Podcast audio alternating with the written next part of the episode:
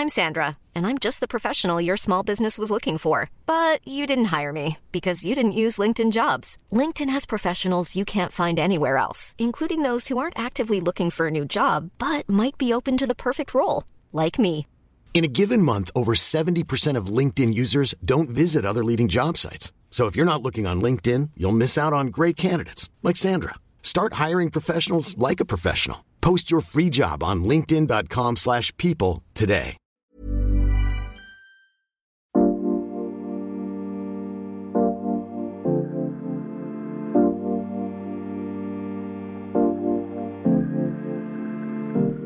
Warum tun wir uns so schwer, regelmäßig Yoga zu üben? Warum fallen uns tausend Gründe ein, die Yoga-Praxis schleifen zu lassen? Warum sind wir nur so bequem? Herzlich willkommen zum Yoga Easy Podcast Besser Leben mit Yoga. Ich bin Christine Rübesamen und spreche in dieser Folge mit Patrick Brum, Yogalehrer der deutschen Nationalmannschaft, über den inneren Schweinehund und wie es in sieben Tagen gelingen kann, ihn zu überwinden. Bitte entschuldigt die bescheidene Tonqualität aus München. Es klingt so, als säße Patrick unter seinem Tisch. Stimmt aber nicht. Er ist wohlauf. Ihr müsst euch keine Sorgen machen.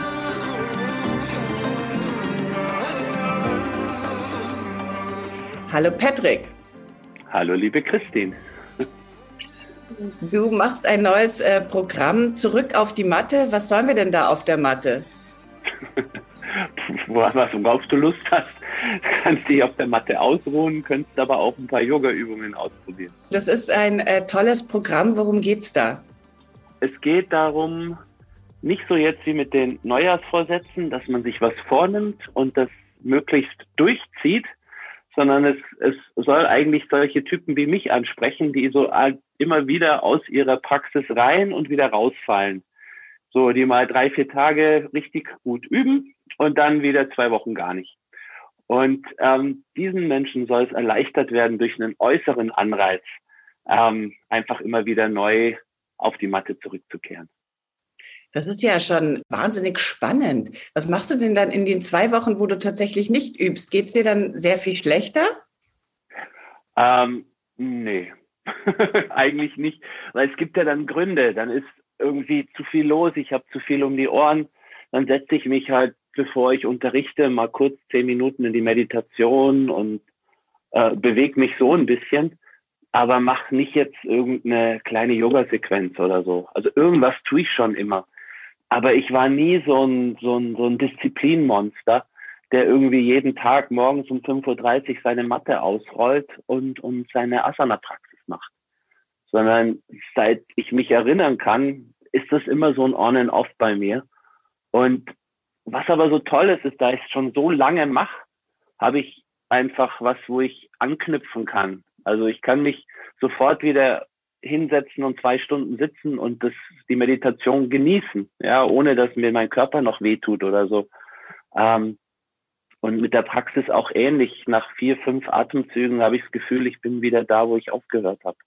Mhm. Und dafür brauche ich aber eine, eine Praxis, die, äh, ja, wie soll ich sagen, also ich brauche nicht irgendeine wilde Klasse in dem Studio, wo ich dann nach 15 Minuten keine Lust mehr drauf habe, die dollsten Verrenkungen und das, ähm, die neuesten Erfindungen auszuprobieren, die der Lehrer sich über Nacht ausgedacht hat, sondern ich mag eigentlich immer wieder zur selben Praxis zurückkehren.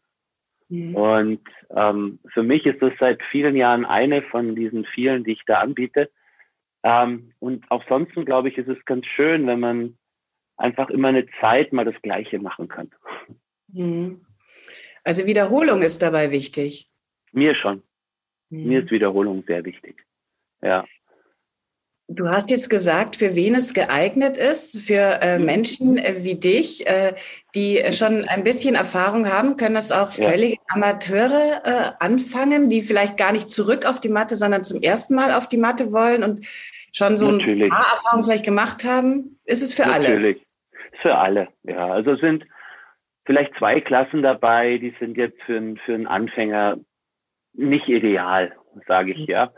Ähm, aber die anderen Klassen, das ist ja so ein kleines Paket, ähm, sind auf jeden Fall für jeden, der ein bisschen Gefühl für seinen Körper mitbringt, geeignet. Absolut. Ja.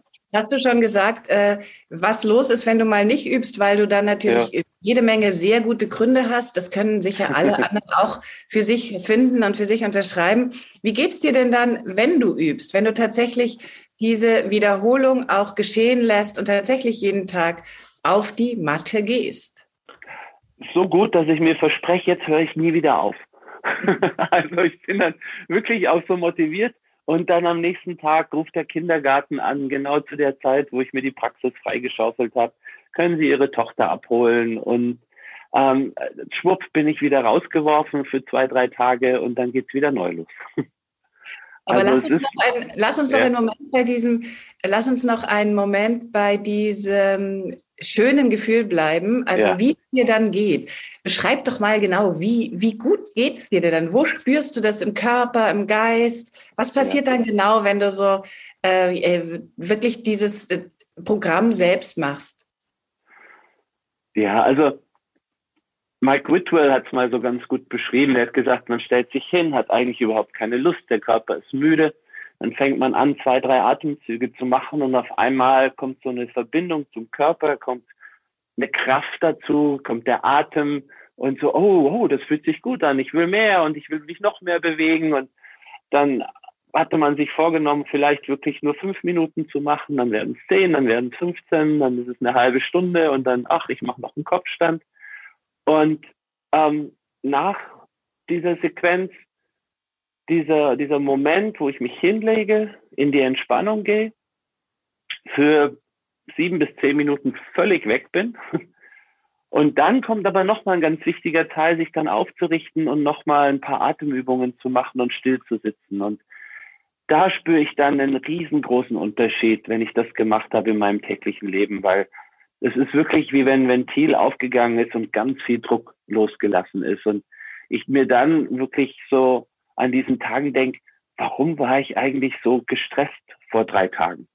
Warum mhm. hatte ich das Gefühl, ich habe so viel Druck, alles ist mir gerade zu viel und das ist dann einfach, dieser Druck ist abgelassen, der ist, der ist weg. Mhm. Und die gleichen Herausforderungen sind viel, viel leichter zu bewältigen. Wie verändert sich denn im Laufe äh, des Programms oder äh, einiger Tage, wo du hintereinander übst, dein, mhm. deine Beziehung zu deinem Körper? Ähm, es ist sofort ein ganz anderes Körpergefühl und auch ein ganz anderes Körperbild da. Also ähm, nach ein paar Atemzügen spüre ich den Körper wieder in seiner Kraft. Ähm, bin erstaunt, auch wie beweglich ich trotzdem geblieben bin, auch wenn ich länger nichts gemacht habe. Ähm, und auch danach, also manchmal wache ich auf und fühle mich wie ein Brett oder wie ein Klops oder sonst irgendwas. So fühle mich überhaupt nicht wohl in meiner Haut und nach der Praxis ist das wie weggeblasen. Also ich fühle mich sofort wieder viel wohler in meiner Haut, finde mich auch attraktiver und lebendiger und alles. Ja. Attraktion ist ja dann was, was von außen kommt, aber kannst du noch mehr von deinem. Dieses Selbstbild von sich. Also das hat, finde ich, für mich mehr mit Attraktionen zu tun, als was die von außen sagen, die Leute. Die sehen mich ja immer und merken wahrscheinlich überhaupt keinen Unterschied. Aber manchmal ähm, ist es trotzdem so, dass ich mit mir total unzufrieden bin. Mhm. Ähm, und, und mir einfach nicht gefall. Und mhm. nach so einer Praxis ist, ist da sofort wieder so ein, so ein, ja, eine Versöhnung zwischen mhm. meinem Kopf und meinem Körper geschehen. Und ähm, irgendwelche Kopfthemen, die ich seit meiner Kindheit mit mir rumschleppe, ähm, sind einfach nicht so wichtig, weil ich, weil ich mich kräftig und lebendig und wohlfühle in meiner Haut. Mhm. Unser Körper ist ja etwas, das, äh, also bei Frauenkörpern ist das noch mehr so als vielleicht bei Män Männerkörpern. Du kannst jetzt auch natürlich widersprechen. Etwas, das vermessen wird, äh, mit Sorge äh, beobachtet, auch äh, mit groß, großer Kritik äh, be ja. betrachtet wird.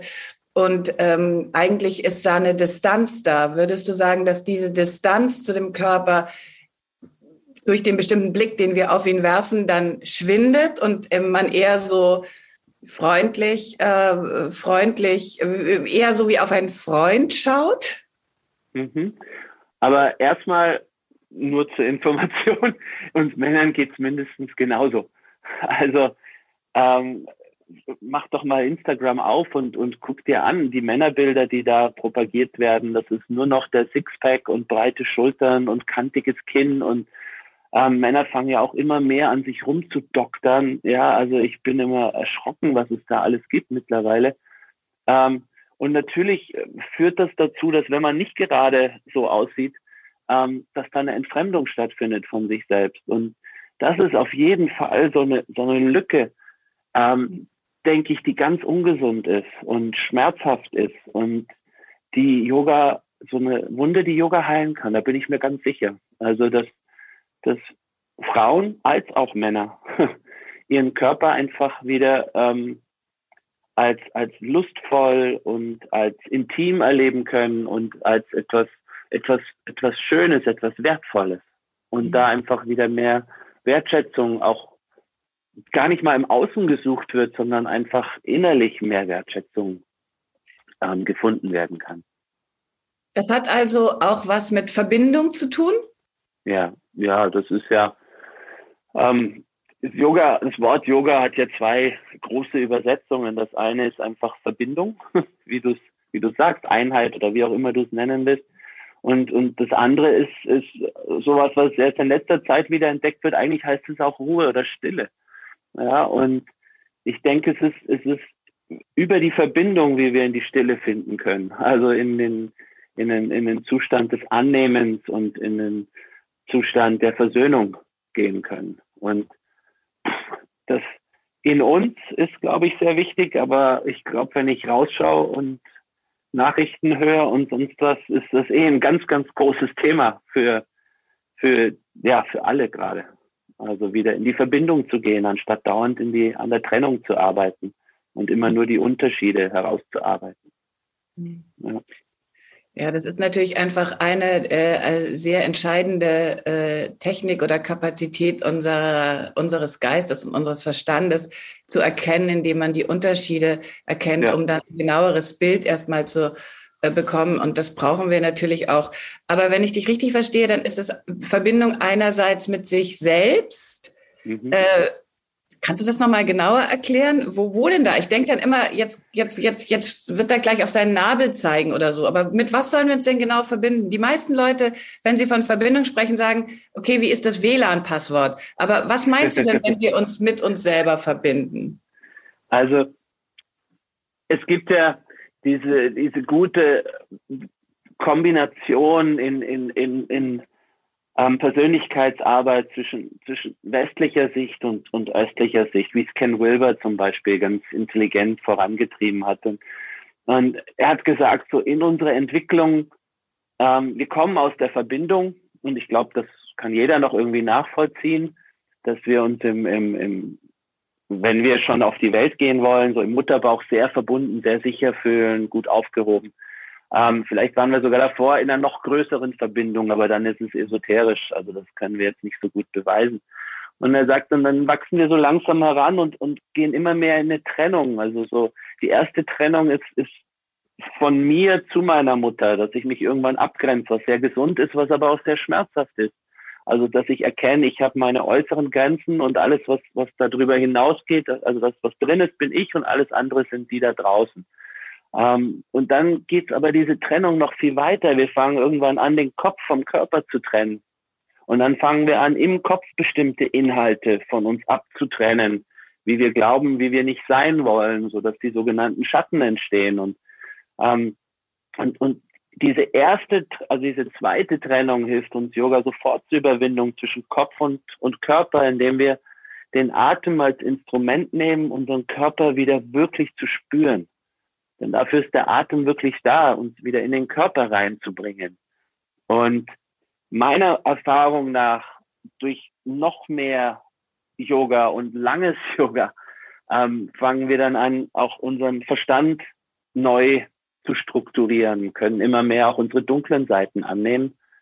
Und schließlich glaube ich auch, dass viele, die viel Yoga praktiziert haben, auch dieses Gefühl langsam verlieren, ähm, isoliert zu sein, dieses Skin-encapsuled Ego, wie Sharon manchmal sagt, ähm, dass das auch langsam aufhört und dass wir, wenn wir uns im Shavasana auf die Seite drehen, einerseits ganz wohl in unserer Haut fühlen und gleichzeitig spüren, dass wir nicht alleine auf dieser Welt sind, sondern dass es, dass es irgendwas gibt, was alles, was lebt, auch miteinander verbindet. Und uh, das ist ein tolles Gefühl. Das möchte ich so oft wie möglich haben.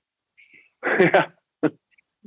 Hast du das Gefühl, in deinem ähm, Bekanntenkreis unter deinen Schülern äh, ist dieses Gefühl der Isolation sehr stark geworden in den letzten beiden Jahren der Pandemie?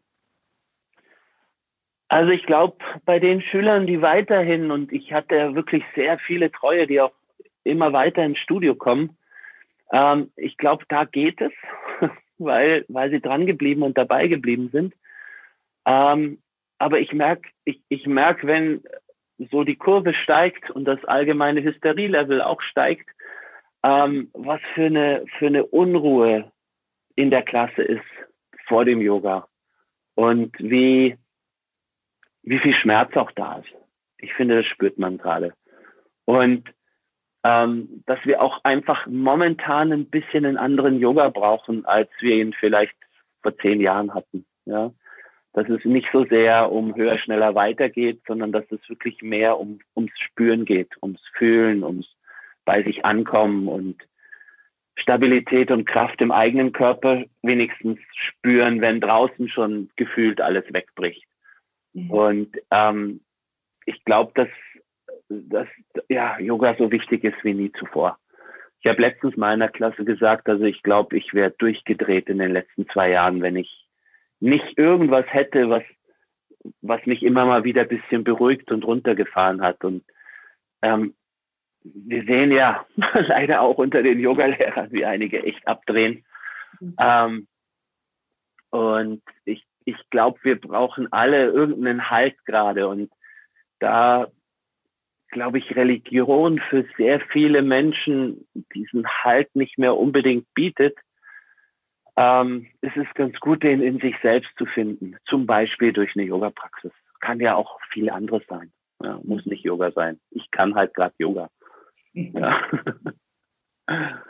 Also Yoga bietet eine Konstante in unsteten Zeiten, ähm, bietet vielleicht auch die Gelegenheit, sich mit diesem Schmerz, das ist ja ein Riesenbegriff, ähm, mhm. äh, zu konfrontieren.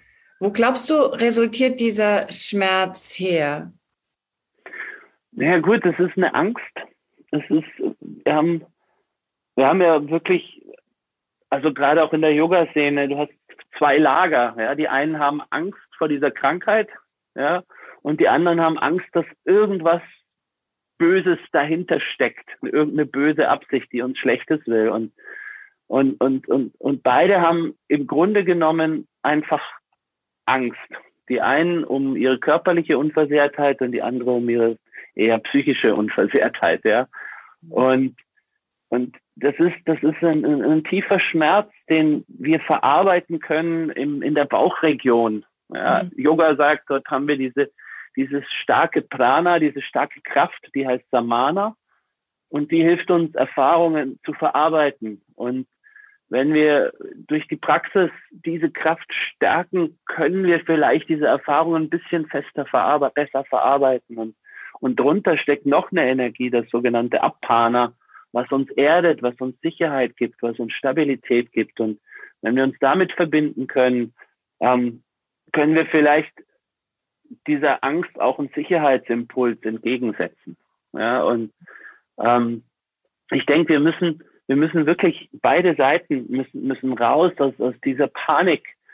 Ähm, und, und ja, ich würde mir wünschen, wenn es einfach auch von außen langsam Impulse der Beruhigung geben würde für alle und nicht immer dieses Aufstacheln und Anheizen und ähm, ja, das ist es ist wirklich so eine Zeit, ähm, wo wo Yoga wichtig geworden ist. Wichtig, wichtig. Ja, ja das ähm, sehe ich genauso. Äh, die Verbindung ähm, müssten wir einfach immer wieder knüpfen äh, über äh, die ähm, Unterschiede hinweg. Und ähm, Beide Ängste haben ja auch ihre Berechtigung. Haben ihre Berechtigung, absolut. Aber ja. wir müssen ja auch im Angesicht der äh, nächsten großen Krisen, die auf uns zukommen, vor allem den Klimawandel, einfach, äh, wir können es nur gemeinsam schaffen und ähm, das ist eigentlich das Deprimierende jetzt an dieser Lagerbildung, dass jetzt schon bei einer Viruserkrankung die Leute derart ausflippen und das hier äh, selbst in Deutschland, wo wir doch also immer noch eine sehr gute Versorgung haben. Lass uns noch mal etwas banaler ähm, äh, dieses äh, Gespräch enden und zwar einfach, weil viele Leute sich doch wirklich so schwer tun, irgendwas für sich zu tun, was ihnen eigentlich gut tut. Also dieser mhm. sogenannte innere Schweinehund, ähm, kannst du den mal beschreiben? Hast du den auch oder woher kommt denn der? Woher kommt denn dieser arme Schweinehund? Also ich habe den natürlich. Also das ist, wir sind bequem. Ähm, wir sind, es ist, so, ist auch genauso platt wie der Schweinehund. Menschen sind Gewohnheitstiere. So und und wenn wir wenn wir was verändern wollen, dann müssen wir Anstrengung aufbringen. Und leider, und das hat schon in, in New York mein, mein Ausbilder, der, der Albert Ellis in, in Psychotherapie, der hat immer gesagt, ähm, ganz viele von uns wollen es einfach bequem haben. Das ist das Wichtigste im Leben. Ja, es soll einfach und bequem sein. Und, und das ist, das, das steht jeder Veränderung im Weg. Ähm, und deswegen, auch das ist alles, ist alles platt, das ist alles Laienpsychologie, ja, aber eben in kleinen Schritten in kleinen Schritten anfangen. Nicht so, ab jetzt mache ich jeden Tag um die und die Uhrzeit fünf Stunden Yoga und davor gehe ich joggen und dann esse ich nur noch meinen Salat und nichts anderes. Das funktioniert nicht, das ist zu radikal, aber ähm, jeden Tag ein paar Minuten und dann ist es schöner und ein bisschen länger und dann wird es noch schöner und noch ein bisschen länger bis du, bis du für dich den, die ideale Zeit gefunden hast, so was, was für dich geht in deinem Tagesablauf, was reicht, um dich runterzufahren, dich spüren zu lassen, dich wohlzufühlen. Und fang ganz klein an. Ich habe meditiert mit einer Minute. Das war mein erstes Ziel. Ja, und ja, unglaublicherweise heute kann ich stundenlang sitzen und es fühlt sich gut an. Es ist schön, es ist still, es ist weit. Ja. Also ich habe mal geschaut, äh, was ähm, Künstler so machen ähm, mhm. und was deren, was deren Halt ist. Und äh, äh, da weiß man, dass sie ja tatsächlich sehr feste Rituale pflegen. Also der Schriftsteller Haruki Murakami zum Beispiel, der steht immer mhm. um vier Uhr morgens auf, dann schreibt er fünf bis sechs Stunden. Dann ähm, läuft er nachmittags zehn Kilometer und oder schwimmt noch mal irgendwie einmal äh, über den Pazifik. Ähm, also das ist ein Schriftsteller, Picasso, der hatte äh, ja stets legendär schlechte Laune, wenn er nicht arbeitete. Der hatte sich eine strikte Diät verordnet und ernährte sich nur von Milch, Mineralwasser, Gemüse, Reis, Pudding und Wein, Trauben. Und ähm, deswegen verrate uns noch mal, was passiert denn bei dir? Du hast gerade so schön von Veränderung geschwärmt. Wenn du jetzt morgens ähm, einen Schinkentoast mit ähm, gebratenem Speck äh, essen würdest, was wäre dann los? Dann würde ich fünf Minuten später mich übergeben. also ähm, ich weiß gar nicht, ob ich, ob ich über, überwinden könnte, diesen Geruch allein schon, mir das in den Mund zu schieben. Ähm, wir haben letztens beim Inder bestellt und, und da waren so Hühnchenstücke auf einmal mit drin und ich habe da reingebissen und ich habe es ausgespuckt und konnte nicht mehr weiter essen. Das ist, irgendwann hat sich dein System komplett umgestellt und es geht gar nicht mehr. Es geht gar nicht mehr anders. Also selbst mein Sohn, der ganz gerne mal ein Stück Fleisch isst, der, der hat jetzt am, am Wochenende, wo wir waren, wo es Hühnchen gab aus Bioanbau und so, habe ich gesagt, ja komm, dann iss halt, wenn du Lust drauf hast am nächsten Morgen er so, oh Papa, das liegt mir noch so im Bauch, ist überhaupt nicht gut, ich will das nicht mehr. Und ähm, es, es verändert sich der ganze Körper, alles. Also ich, ich bin, das wissen wir ja auch aus der Medizin, alle sieben Jahre eigentlich ein komplett neuer Mensch, ja, wenn ich das zulasse. Und in diesem, in diese körperliche Erneuerung, die die ganze Zeit stattfindet, kann ich auch kann ich auch Impulse eingeben in Veränderungen, wie meine Emotionen sind, wie meine Gedanken sind. Aber ähm, dafür braucht es halt ein bisschen Bewusstheit und ein wenig ähm, diese, diese Bereitschaft, ein bisschen Anstrengung wenigstens hinein zu investieren. Ja, ähm, etwas Gutes für dich zu tun. Und dann ist das Gute tun ja meistens genug Belohnung mhm. ja, dafür, dass, weil man sich so gut fühlt danach, ähm, dass man es wieder macht. Wie ist es denn mit der, wie ist es denn mit der Ruhe? Von der hast du vorhin gesprochen. Mhm. Also äh, Strawinski, der Komponist, der äh, brauchte absolute Ruhe logischerweise zum Komponieren. Und wenn ihn jemand störte, dann ähm, musste er einen kurzen Kopfstand machen, äh, um wieder äh, einen klaren Kopf zu bekommen. Ähm, wie reagierst du denn, wenn du ähm, gerade denkst, doch meine Meditation und dann äh, klingelt's und UPS äh, bringt dir irgendwie eine ähm, schöne Kerze vorbei oder irgend sowas. Oder, ein, oder, oder jemand kommt uneingeladen zu Besuch, so wie man es in den 80er Jahren machte. Wie reagierst du da? Das ist mir, also das ist mir wirklich egal. Also ähm, das stört mich überhaupt nicht. Ich finde es schön, wenn ich sitze und meine Katze sich auf einmal auf meinen Schoß legt, dann streichle ich die und sitze weiter. Oder sonst jemand hier auftaucht, die Kinder aufwachen oder so. Ich, ich, das gehört dazu. Ich will, dass das alles ganz, ganz natürlich bleibt. Und ähm, ich übe oft meine Praxis und setze meiner Tochter einen Kopfhörer auf und in der Zeit hört sie Bibi Blocksberg oder Bibi und Tina, genau, das ist viel wichtiger, weil Pferde dabei sind. Ähm, und dann schreit sie auf einmal, Papa, es ist aus. Und ja, dann macht man halt das schnell wieder an und gut ist. Also das stört mich alles überhaupt nicht mehr. Was mich stört, ist, wenn die Nachbarn am Balkon sitzen, wenn ich schlafen will und rauchen und quatschen und sowas. Da könnte ich dann den Balkon absägen, wenn ich eine Chance hätte. Aber sonst im Tagesablauf in meiner Praxismeditation kann man mich stören, so wie man will. Gehst du dann im Bademantel auf den Balkon und sagst so, bettelst die an, dass die leise sind? Oder sagst ja. du, ja. Könnt ihr bitte vielleicht reingehen oder so? Ja, das mache ich. Aber vielleicht hab, ziehen wir. Habe ich neulich auch gemacht. Irgendwo hin, wo es ruhiger wird. Also ich kann auch, ich kann auch das ist auch was, was geschehen ist in den letzten Jahren. Ich, ich komme immer weniger, wenn ich irgendwie im früher geliebten Glockenbach oder Schwabing unterwegs bin mit diesem ganzen Krach, mit dieser Hektik, mit allem, was da los ist. Das ist mir immer häufiger zu viel. So dass ich möglichst schnell wieder meinen Weg da raussuche, irgendwo hin, wo es ein bisschen weniger Menschen hat und alles ein bisschen ruhiger ist. Dieses magische Programm geht live am 25. Februar und ab diesem Datum könnt ihr teilnehmen. Patrick, vielen Dank. Ja, viel Spaß. Also, ich denke, es wird euch auch Spaß machen.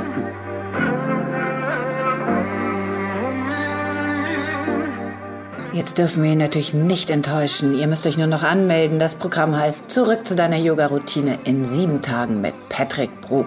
Wenn du generell mit Patrick üben oder meditieren willst, dann geh auf Yoga Easy mit dem yogaeasy.de slash podcast Gutschein. Danke, dass du den Yoga Easy Podcast Besser Leben mit Yoga hörst. Abonniere ihn, um keine neue Folge zu verpassen und lass uns über eine Bewertung auf Apple Podcasts und Spotify wissen, wie er dir gefällt.